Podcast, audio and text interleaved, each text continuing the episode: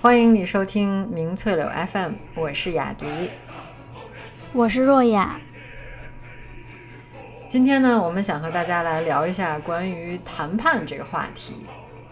这个听着虽然是很严肃的一个话题啊，但其实我们想从两个不同的角度来讨论它。一个呢是集体性质的谈判，这个就是呃，可能是。呃，某些成员代表这个整个一个集体、一个团队去谈判，这样相对严肃的一个场合。但是还有一种呃，另外一个角度呢，我们会聊到就是个人的谈判，不一定是在极端的这种严肃正式的场合，呃，就是生活中很多场合可能都会适用于这样的个人的谈判。对，呃，那就是从集体谈判说起呢，其实最有意思的。一个现象，或者说一种这个和谈判相关的组织，就是工会。嗯嗯，对，就是工会这个组织，我原来其实认识还不是很深刻，或者说不是很清楚。直到最近我又开始接了一个这个新的工作之后呢，我才开始意识到，哎，工会就是。真的是很重要的一种组织，没错。那它到底是干嘛的呢？其实，作为像我们这样的打工人，不管你是在任何职位，甚至就算你是中高层的这种所谓的领导，和雇主相比的话，你是处于一个弱势地位。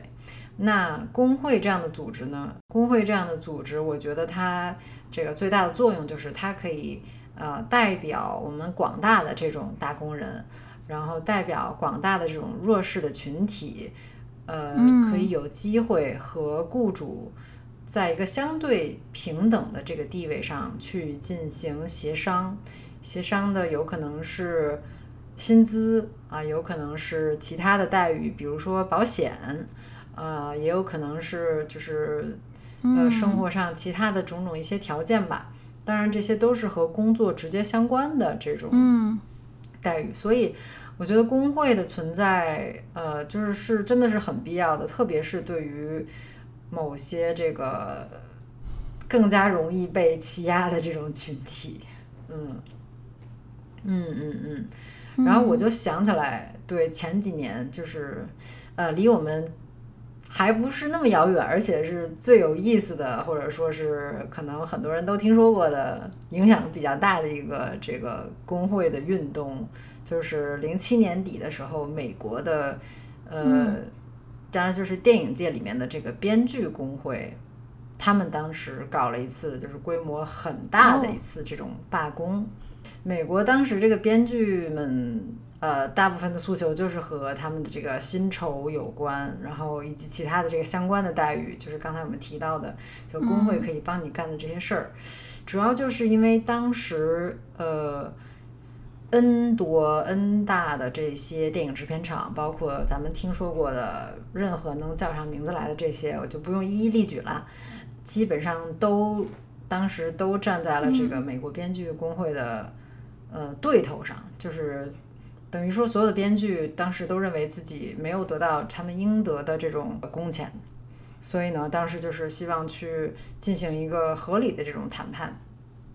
但是呢，嗯嗯，对，因为美国电影界，我觉得也是有这种问题，就是它虽然是运作和发展的相对成熟的一个领域，但是还是有很多这种不平等的这种现象会存在。那所以这个可能一小部分，我猜想啊，当时可能一小部分这个编剧觉得，我们如果就是以个人的这种形式去。不去，比如说我不接活儿，那肯定不行，我就是会饿死，对吧？那怎么办呢？所以我们就是对要联合起来，就是还是要结合工会，还有呃其他广大这些编剧同胞的力量，大家一起投票，然后决定说，哎，我们要集体罢工，是这样，就是才能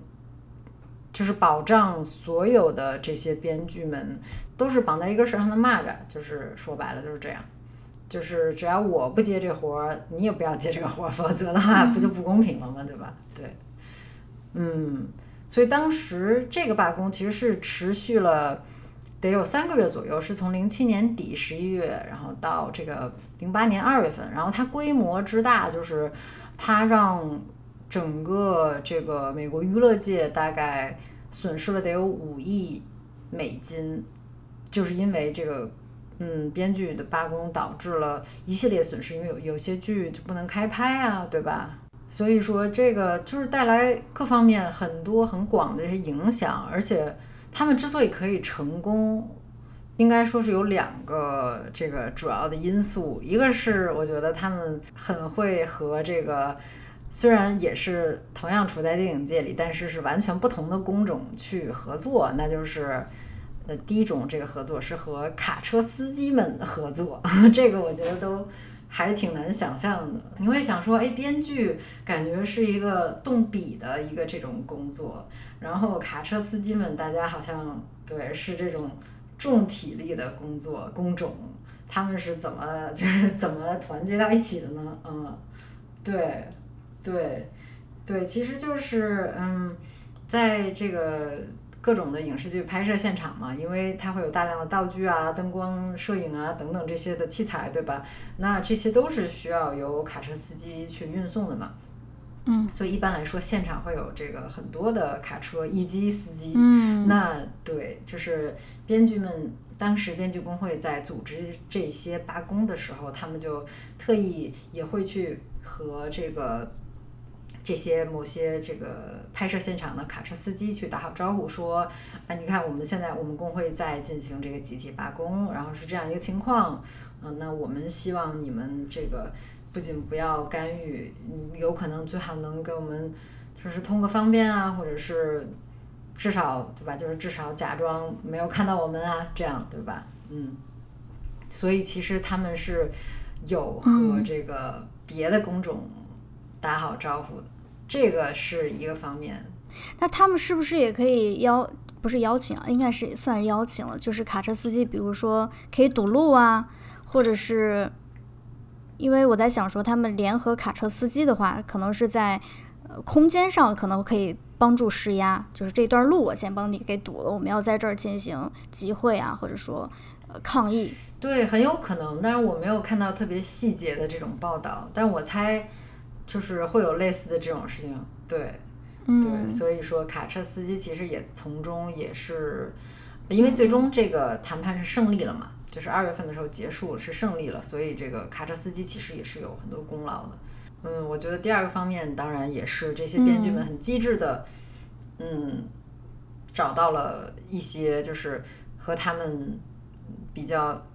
这个关系比较好的这些明星演员，一般是。然后也让这些演员和他们有时候演员某些这个比较有知名度、比较有影响力的演员也会和编剧们一起走上大街去造势宣传这样的，是影响力更大了。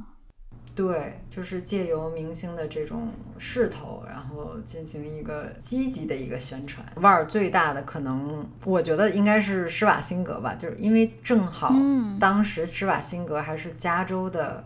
州长，嗯，他的影响力更大了。对，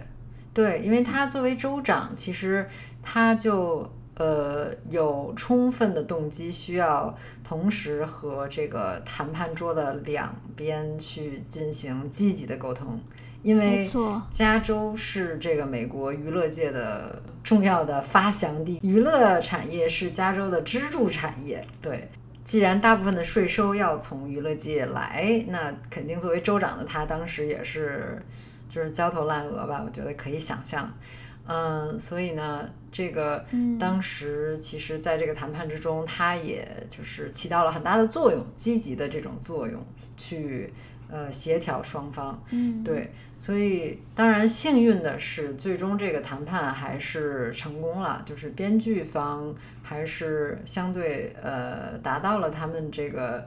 的期，就是或者说最终协商到了他们期待的这个待遇，嗯，然后所以说二月份之后呢，就是很多的这个电影电视的拍摄又重新回到了正轨，嗯，所以这个算是有一个皆大欢喜的一个结局。嗯，但是相对来讲，其实如果我们看一下另外一个电影界的一个领域，就是视效行业的话，就是情况就没有这么乐观了。嗯嗯，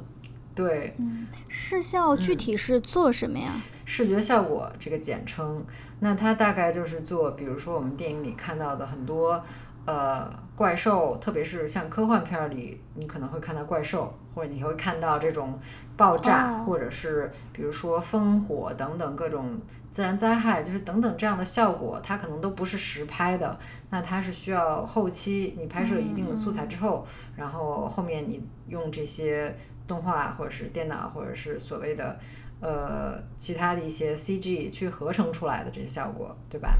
了解那很多的这种美剧里面，它不是都需要呃，比如说假装这个故事是在森林里发生的，呃，那你这个拍摄不一定是真的在森林里，对吧？你可能森林是后期做的，嗯，也可能是用其他元素合出来的。嗯，视效这个行业，呃，比较可怕的就是，至今它是美国电影界里面唯一一个没有呃工会的一个。一个部门，嗯，所以说在这个行业里做的这些人，就是像我曾经也是，当然是在国内，不是在美国，嗯，在这个失效的这个失效从业人员或者说失效的工人们，就是大家处于一个真的是更加弱势的一个地位，因为你没有工会，对，所以即便你想要去和一些其他的公司或者雇主去讨价还价，你也。没有这个机会，嗯，所以呢，对这个也是挺奇怪的，就是很多人的猜测就是说，为什么唯独视效没有成立工会呢？说啊，有可能是也是好莱坞的很多这些势力不想要、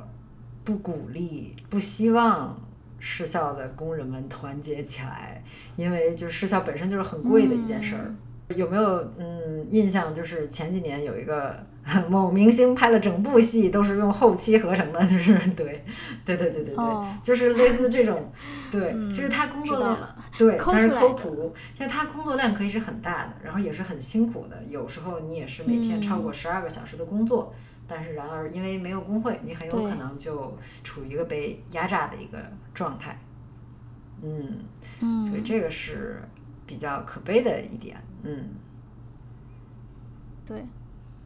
那其实你刚刚提到的这个，呃，有关于罢工啊、工会啊、谈判啊，就是，呃，我前两天前一段时间刚好有这个在伦敦呃工作生活的一个朋友打电话给我，然后他就说，就是伦敦 伦敦今年已经发起了大概五六次的地铁罢工了，然后因为今年的应该应该也不是从今年开始了，就是最近几年那个通货膨胀不是很厉害嘛。然后又因为疫情，其实到处都会有，呃，裁员啊，或者说降薪，或者说我没给你降薪，但是已经通货膨胀了，你曾经的工资已经没有办法支付你现在的这个账单了。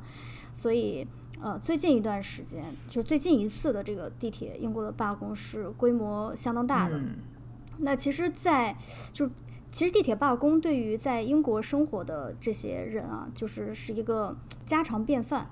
就是。对他们非常容非常容易罢工，然后如果是在英国的留学生啊，然后如果是或者说呃在那边工作，呃甚至你只是旅行，你其实挺大概率可以碰到他们地铁罢工的这个事情的。而且呃伦敦是非常仰赖这个非常依赖这个嗯地铁的这个交通的，所以一旦地铁瘫痪了，那其实对居民呃的这个出行其实是非常大的阻阻力。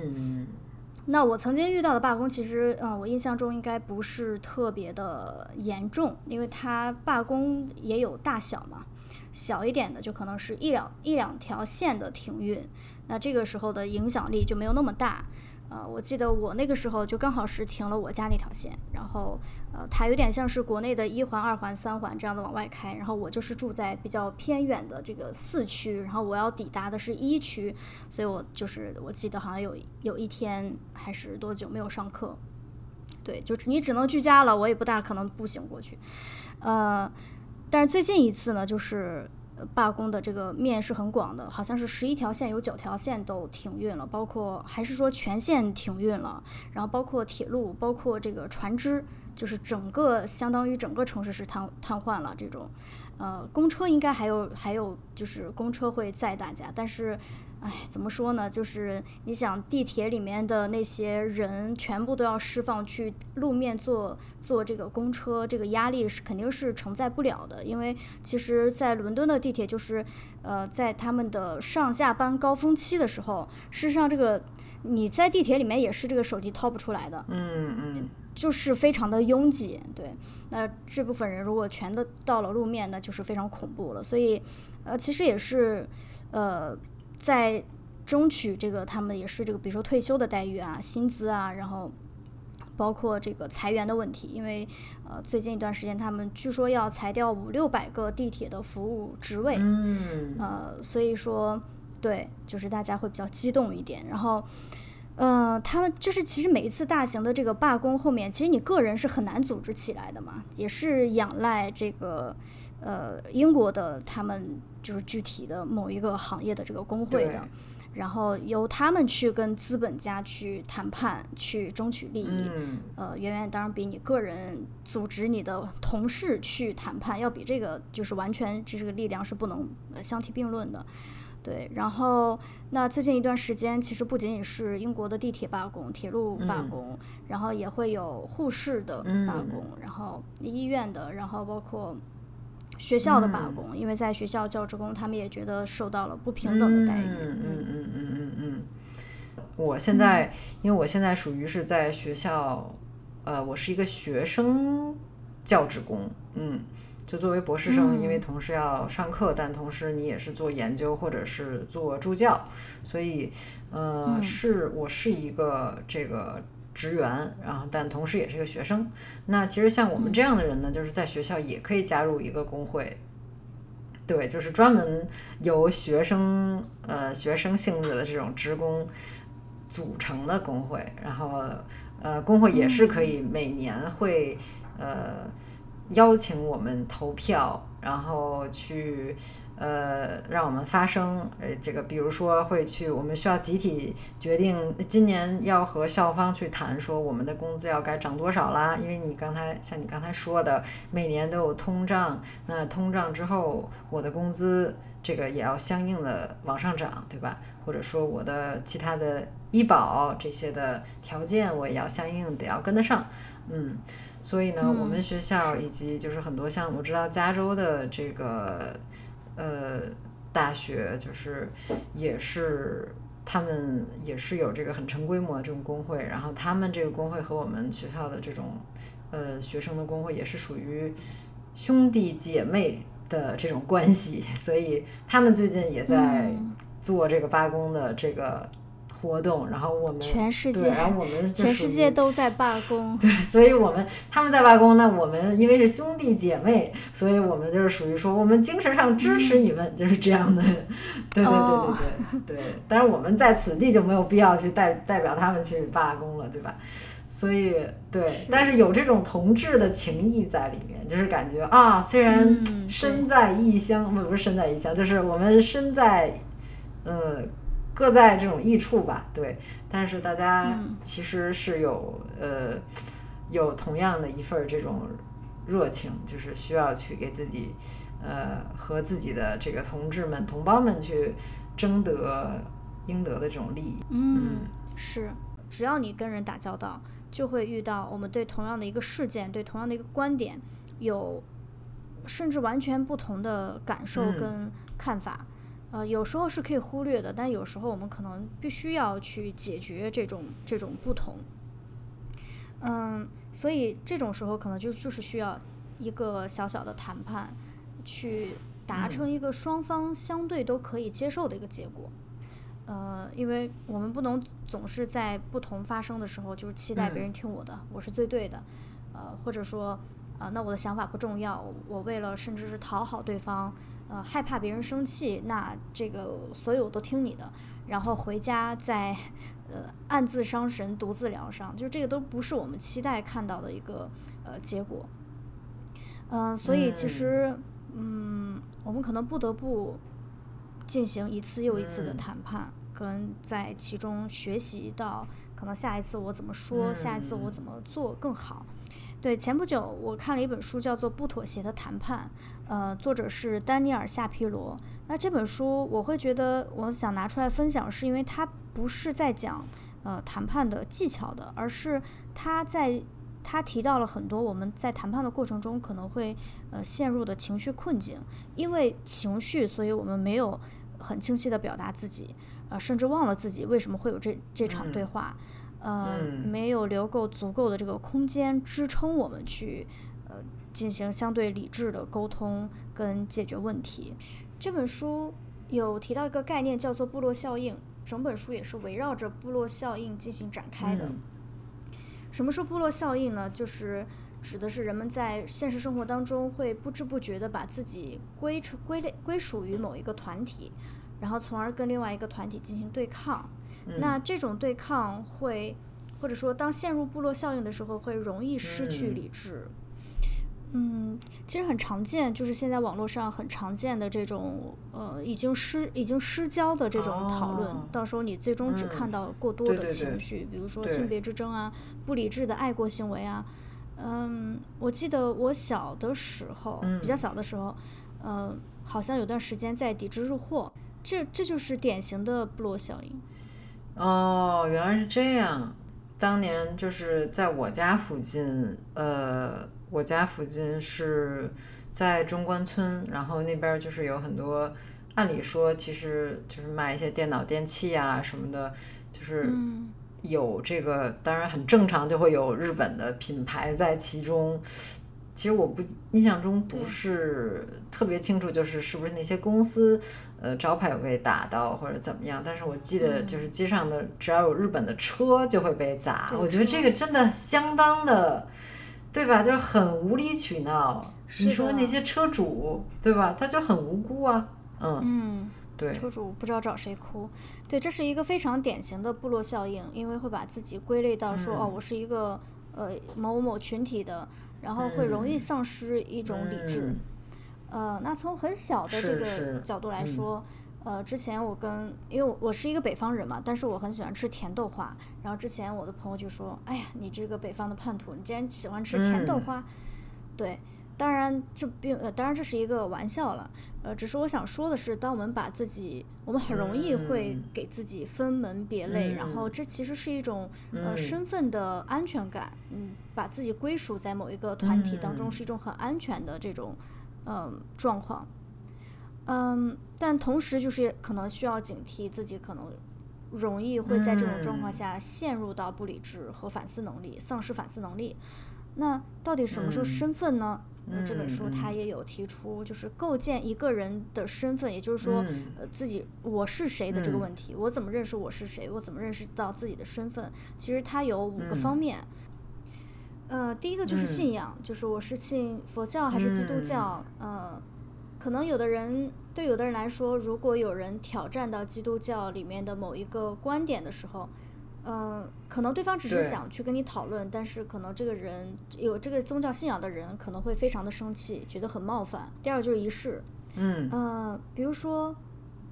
男生跟女生在谈恋爱的过程中，其中一方会觉得，呃，情人节或者呃或者某些节日，男朋友就是应该要送我礼物啊，呃，这是我觉得应本来就应该是这样子的，嗯，可可能对方会有不同的看法，那这个时候就会有冲突，嗯嗯嗯。呃，然后是忠诚，嗯，就是比如说你对家庭成员啊、朋友啊，呃，我们刚刚提到的国家啊、部落啊，或者说你的公司啊、各种组织啊，就是你的忠诚程度。嗯，然后是价值观，价值观其实这个很容易受到这个，呃，很容易起到冲突。比如说你的道德、你的底线是什么？啊，我曾经有个朋友，他跟。这个第三者进行对峙，第三者上来第一段第一句话就让他，呃，哑口无言。对，对方一上来就说，啊，我觉得我是一个，我这个人道德感不是很高的人。嗯嗯，其实这个对话没有办法进行，因为你们 完全有不同的价值观。嗯，他可能觉得真爱比所谓的世俗道德要要要高很多。所以这个时候要是要达成一致的话会很难。哦，对，而且这样的话，你这冲突你觉得就无法无法缓和、无法调解，因为这是一个根本上的一个差异。是的，嗯，我其实日常生活中有时候也会会发现，当我跟一个朋友在某件事情的价值观相左的时候，我就觉得这个朋友没办法做了。虽然虽然最后还是朋友了，嗯，但是是觉得，嗯，因为我也会陷入到这种部落效应里面当中去，我会觉得我嗯是站在一个道德的审判，我觉得你怎么会这么想？你就是非常的，你是错的，我是对的，嗯。包括在情感上的重要经历，就是他列出了这五个呃身份，呃，其实就是当你知道身份它可能有哪哪些面向的时候，你才有可能释放到释放掉你的身份，在一个冲突里面，那才有可能进行所谓的谈判或者理解，或者他才有可能推进。那身份其实就是呃我是谁，而且它其实本身。并不是一个一成不变的，就比如说价值观这个事情，就是随着你的年龄，很多是你对过去很在意的，现在不在意了，或者你过去觉得这个是对的，那个是错的，你现在可能觉得很多事情就不是对错这么简单。嗯嗯嗯嗯，对对对对对，嗯，随着这个成长的经历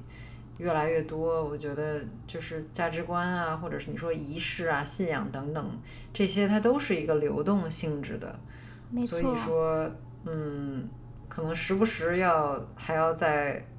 回看一下，然后问一下自己说，哎，我现在属于是更加认同什么样的一种身份？然后这个身份是不是在我和别人想要进行谈判，有可能是友善的谈判的时候，是不是阻碍了我？然后是不是遮蔽了我的双眼等等这样？对，没错，对。然后那其实陷入到这个呃部落效应的一个后果呢，不是一个后果啊，几个后果呢？就是当然除了我们刚刚说的嗯这种失去了反思能力，你就是对抗，嗯、然后那么另外一个就是自以为是。就是我，我其实我觉得嗯人都是自以为是的，你会觉得自己自己更对一些。然后就比如说，啊，呃，之前在这个呃一个心理学上的一个小小的调查，就是说，呃，问一个问题，就说，如果有人控告了你，但是你胜诉了，他败诉了，那嗯对方是不是应当呃承担你的法律费用？然后有百分之八十五的人回答，那当然是应该的，这样才能嗯给那些随随便便就提起诉讼的人一些教训嘛。然后哦，当然后来就又又又问说，那如果你控告，当然两波肯定不是不是同样的人了，就是说，那如果是嗯当你控告了别人，但是你败诉了，他胜诉了，你觉得嗯你是否应当承担对方的呃这个诉讼的费用？只有嗯百分之四十四的人回答应该。他的理由就是，如果让其中一方去承担这个呃这个法律诉讼的费用是非常不公平的，而且这个是会嗯挫伤那些呃积极主动去追求呃这个法律上的公正的这些人的这种信心。就 反正嗯这句话嗯就是随你自己说了，就是看你怎么说都行。对，就是看你的屁股坐在哪一张凳子上面。嗯，嗯，所以这个结论呢，当时当然就是说，你所认为的公正，你所认为的对，其实很有可能只是你自己的偏好而已，就是它是特别主观的，它并不是一个客观事实。嗯对，嗯嗯，那在陷入嗯部部落效应的时候，也会出现这个自以为是的这种情况，呃。其实也很正常，就是因为人往往会倾向于在冲突当中，呃，或者说谈判当中去做一些自立的归因。就是我总是希望嗯我对自己的身份是认同的，我总是希望我是以更积极、更正面的形象去看待自己的。所以就是当嗯我在谈判当中妥协了，那么我会说，哎，那那是因为我大气，是因为我这个 啊，对对，是因为我这个顾大局，所以我善解人意，对对对对对，所以我妥协了。那当对方妥协的时候，可能他的出发点也是，人家也是就是对顾全大局，但是你可能气对识大体，但你可能就会觉得，哦，他可能是迫于压力之下，或者说，哎，你看我他就是笨。对我这个谈判技巧嗯实在是太高明了，你看 对，他都让步了，是是是，嗯。对，这个逐步就会陷入一种自我封闭里面，就世界会越变越小，矛盾就会越来越多。嗯，嗯嗯嗯，在不妥协的谈判当中，作者有提到几种不同的冲突类型，以及呃不同的类型要怎么样去化解。那第一种就是眩晕，眩晕指的是当一个人在面对冲突的时候，他的情绪由于过于强烈而吞噬了他原本原本的情感能量，以及呃他的意识状态被扭曲了，呃他会说出他会被情绪淹没而说出他平常不会说的话，做出平常不会做的事情，比如说呃。有一个人，他平常看起来，从外界看起来是体体面面的一个人，但是某一次吵架当中，他由于太生气了，他甚至意识不到自己其实正在站在街上跟呃另外一个人发生争吵，场面非常的混乱，非常的难堪，然后周围可能也有看热闹的人，但是在嗯那一刻，因为气愤，所以他已经顾不上别人怎么看他。呃，顾不上面子，顾不上，呃，是不是这样子看起来不太不太美观？嗯嗯，他也在就这本书也对针对于眩晕情绪眩晕，呃，也有一些解决办法。那这个解决办法其实也很多，也是大家会知道的一点常识吧。就是在你最生气、最愤怒的顶点的时候，你其实是要停止的，就是你要么就是借口先离开，上个厕所。啊，或者说你心里面数十个数，就是你先缓一下，你不要在最顶点的时候说任何的话，做任何的决定。嗯，所以说就是你，你可以在当下，比如说 深呼吸啊，我是没有试过深呼吸，但是我觉得呃离开这个场所是对我来讲是比较比较合理的。然后嗯，其实愤怒，然后第二就是说你要意识到自己，其实其就是愤怒是你自己制造出来的一种情绪嘛。呃，我就其实我觉得不不仅仅是愤怒，我觉得人所有的情绪都是非常孤单的，都是你独自在体会的，其实跟外面真的是关系不大。呃，比如说我昨天我就跟我朋友去呃那个公园，我们两个人去想说晒晒太阳，然后我们去大老远的跑到了共青呃森林公园，从我们家大概我们就是七点多就起来出发，然后就去了，就是想占一个好的位好的位置。呃，然后我们就终于寻觅了大概很久，终于在一个地方找到了一个，就在岸边，在河岸边找到了一个私密性很好，然后在一个雪松雪松的树林树林间，然后同时在这个地方，它的树林又不至于遮盖掉整个天空，你还是可以看到一部分天空的。然后我们两个就在那边，他就在那，我们两个在那边铺好那个野餐垫，然后在那个。它有一个长椅，我们先在长椅上先坐着先聊天啊，然后也很这个嗯扫兴的聊了一点工作的事情，然后躺在这个野餐垫上，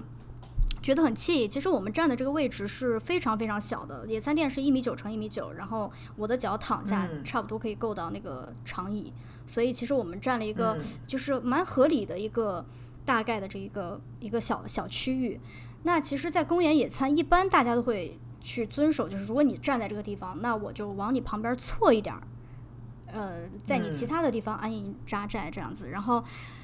唉，但是当昨天呢，我就是我的朋友去卫生间了，然后我一个人躺在那个野餐垫上，然后我就想说，哇，听着鸟叫的声音，非常安静。我那个位置人非常非常少，很私密的，就像在一个什么就最棒的那种冥想的一个小小的空间，然后。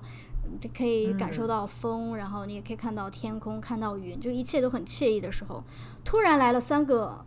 阿姨，来了三个大妈，这谁的包啊？就声音很大，这谁的包啊？然后我就我就突然起来，我说哦，这是我的。他说呃，他说因为我我们那个长椅上其实有呃有很多东西啊，吃的呀，然后呃当然装在袋子里的，然后那包什么都在上面。然后他说啊，我们要坐这个椅子。我想说。公园那么多长椅，其实我目测的其他地方就有一个，也有一个长椅，他们可以坐在那边歇一下。只不过那边可能人比较多，我们这个地方刚好就是没什么人，所以他们就很想坐在这边。嗯。然后我脸皮也很薄啊，我就说，因为我想了一下，这确实是公园，我也没有办法去要求说这就是我的地方，对我没有办法说出这种话。但是我心里其实是非常生气的，因为这个地方就是我，我已经提前在这儿占了一个小小的位置了。那你就可以，就是公园那么大，你为什么要一定要跟我抢这个小小区域呢？哎，然后当我躺下的时候，他们三个就开始，哎，我就想说，哎，冷静，呃，这个不要生气。反正他们 阿姨也对对对。然后但没办法，我还是很生气。然后这个阿姨呢，最最重要的是，他们其实坐也就坐了，我躺在那儿也就算了。最关键是他们太吵了，我只是想睡一下，嗯，但是他们就是说，哎呀，那个十四块八，这个多少多少，声音非常大。但是，所以我就是不明白的是，你说这个长椅和你的这个野餐垫儿之间是什么样的关系？就是我其实就在长椅后面铺了个野餐垫儿，我们一直在长椅上先坐着，然后想说躺一下，躺一下再坐一下，其实就是这样的一个活动范围啊，并不是说这个长椅离我们很远，就是我当原原先设想紧挨着，紧挨着的，对对对，嗯，对，而且最关键是斜对面斜对面就有另外一个长椅，没有人。这 对，但是我确实也没有，也没办法要求说不行，这就是我们的，这是我的名字。对，但就是，唉，反正当时我就很气了，然后因为太吵了。下次也可以试一试。下次我就把腿挂在长椅上，然后半个身子躺在野餐垫上，就告诉他我同时在使用。对，那但你看，你其实可以跟阿姨学一下，阿姨怎么就把你就吓住？但是当时的第一反应嘛，就是哦，修炼。对，然后他就把包就直接递给我了。我说 好，然后当然后来我朋友回来以后说什么情况？我说我就翻着白眼，我说那我们就换一个地方，因为是太吵了。我说不行，我太气了，我就要坐在河对岸，因为那个河特别窄，我就要坐在他们正对岸盯着他们。然后我想我就到正对岸，大概气了半个小时，一直盯着他们。我就是独自体会到了、体验到了那种愤怒，然后那种一切特别好的氛围，就是全部被我打扰了，而且其实也陷入了一种这个所谓的这个部落效应里面。眩晕了眩晕，当然眩晕啊，就是特别气，就对。然后因为我先给对方贴了个大妈，然后我就跟我朋友说：“我说这世界大为什么会有大妈这个这个这个族群啊？”我朋友说：“你将来也会是大妈哟。”然后我说，那说的也是，但是我将来一定会很尊重年轻人。然后我朋友说，等你到时候再说吧，话不要不要讲太早。对对呀，是，对就是，对我其实我想说的就是，呃，后来我们又换了个地方。我朋友说你这个实在是不值得。他后来跟我聊了别的一些事情，就改变话题，其实也是一个也是一个作用。然后我朋友说你坐在他的对岸谈工作，对，然后我们来一起工作吧。对我朋友说，那你坐在这儿，你就是看到他们，你就会生气。不如我们换个地方好了。所以我们后来去了一个草坪，就远离了那个河河岸嘛。我们在那个草坪那边其实也很吵，也有很多小孩子。那边是足球场，然后很多小孩子在那边玩游戏啊，然后周围也有很多这个野餐的人。但我就不那么生气了。我就觉得很正常，因为这是公园呀，我不可能要求他大家都闭嘴，又不是图书馆，对吧？是。所以其实同样是面对很吵的环境环境下，但是我体会到了两种完全不同的主观的感受，就是这个愤怒其实完全是你自己呃营造出来的，你觉得对方不尊重我。嗯。对。嗯嗯嗯。对。那你有时候这些情绪就会产生，那可能。嗯，也不能强制的就一定要非要去压抑它，就是当然情绪出现的话，我觉得就是那没办法，就让它先出现吧。然后我我会觉得出现，我会觉得出现是很正常的，就证明你是一个，你还是一个人。但是我我确实是觉得还是可以靠这个。呃，不断的这种练习，比如说过去我生气三十分钟，现在我可能二十九分钟，那也是一分钟的进步，对吧？然后过去可能对对得拿出掐拿出秒表，拿出秒表你可能就不生气了，因为有一个东西打断了，这个就是特别好的终止。对 对对，对，这其实会要会要有一个终止，就是呃，我自己有时候在一件事情让我特别生气的时候，我会先睡一觉再处理这个事儿，我就带着痛苦过夜。嗯，然后第二天如果我还是很气，那我就我就需要去处理一下了。但是如果有的情况是真的到第二天，我就觉得好像气消的差不多了，那这个就避免了一次冲突了。其实，嗯，对，嗯，还有包括他说的这个把这个负面情绪具象化，也是打破这种眩晕的。就比如说啊啊，当这个三个阿姨坐在河对面的时候，我看着他们，如果我想象他们是三颗蔬菜。就是西兰花坐在那边，然后你你可能就 就很讨厌西兰花，再也不吃了。就是 胡萝卜，本来就不想吃。对对对，或者你想象它是米老鼠啊，是是什么卡通人物？对对对，也会也会就是，其实就是一你一个外在的介入，打破了你沉浸在这种眩晕当中。嗯，这是个很好的办法。呃，第二种可能就是强迫性的重复，我觉得这个可能每个人都会嗯有这种状况，就是有一些，嗯、有一些的状况对于你造成了极大的困扰，但这种困扰反复在出现，就是客观的事情可能对别人的这种情绪起伏影响其实并不大，但是对你来说影响是非常大的，而且它一再的出现。呃，我举一个例子啊，就比如说，呃，我有时候在做事情的时候，比这个可能更多是工作场合吧。我在做事情的时候，可能会，嗯，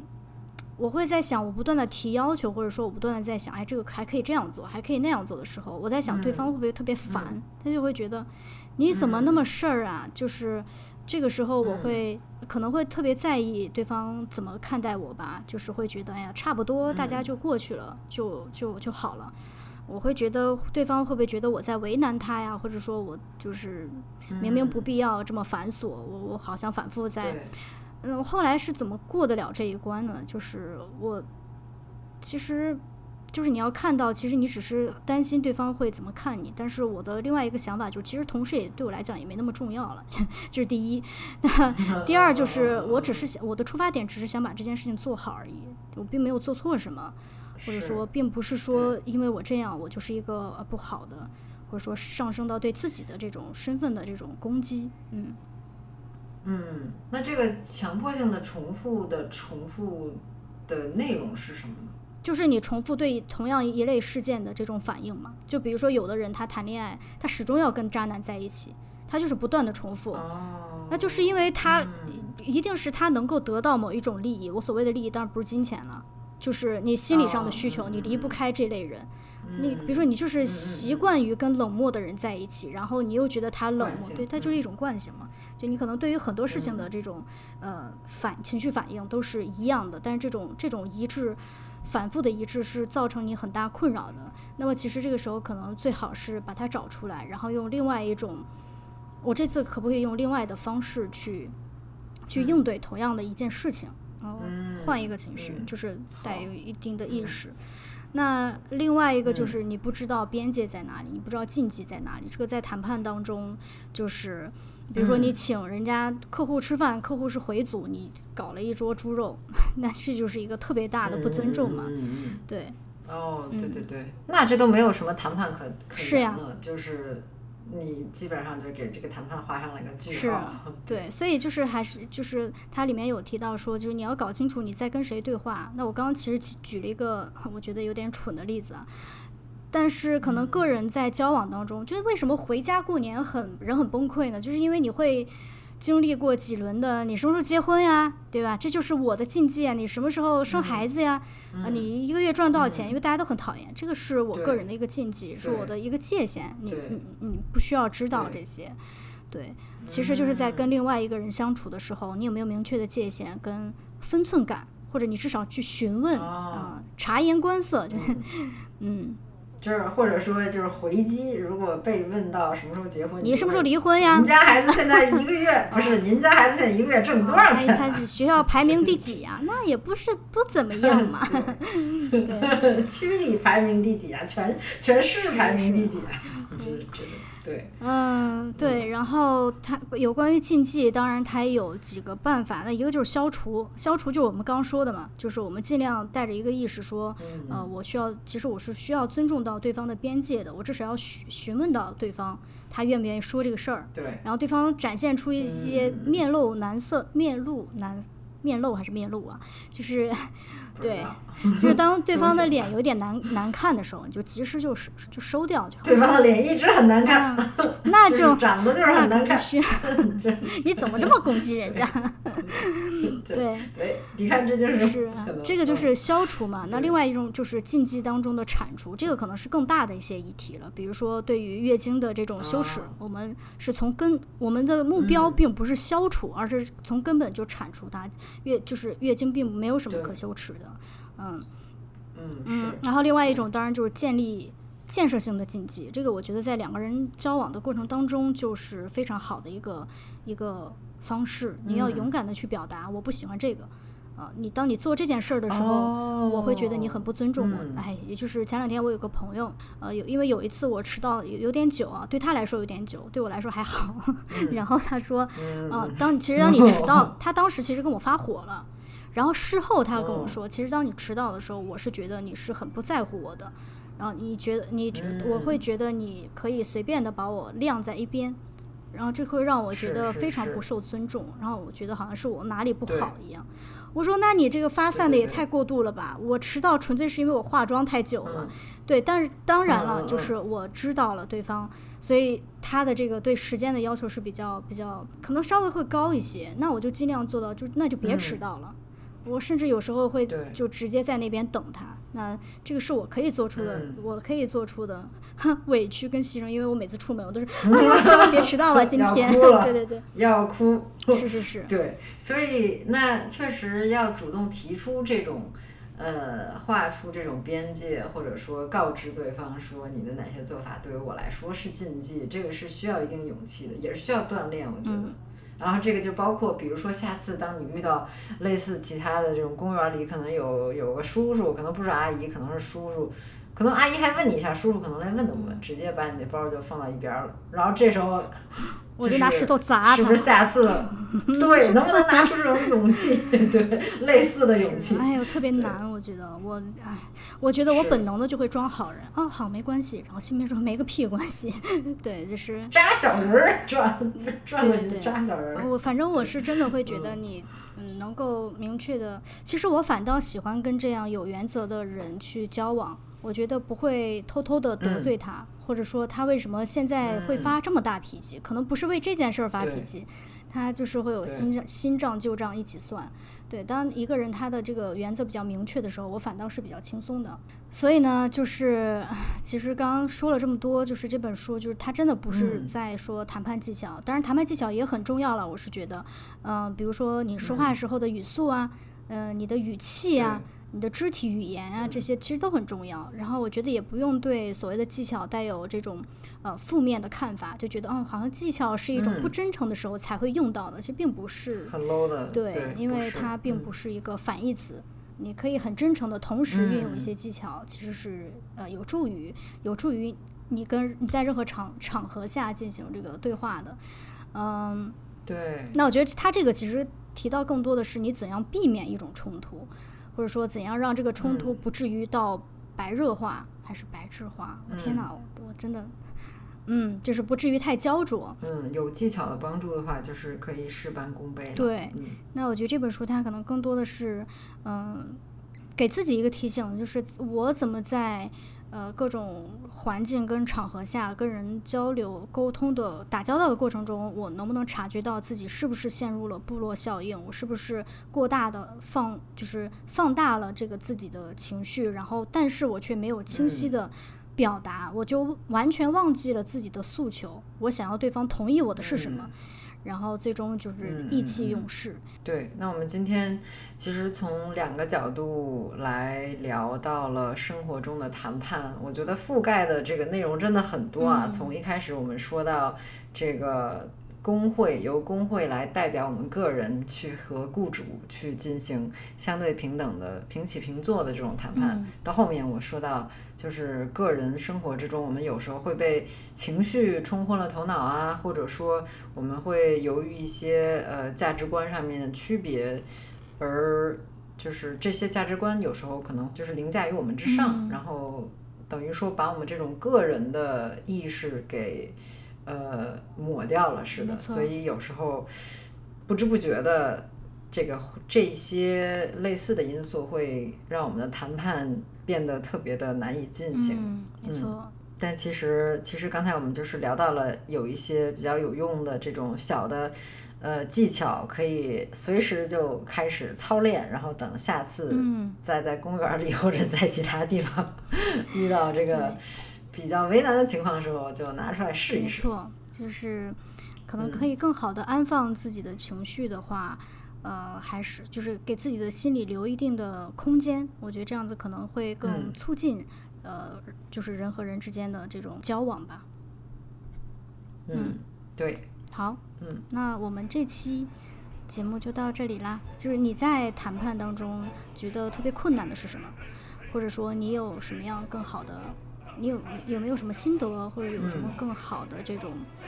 呃小的 tips 想要分享给我们？然后也欢迎大家在评论区给我们留言。对，期待你们的留言。嗯，好，好，拜拜，下期见。拜拜。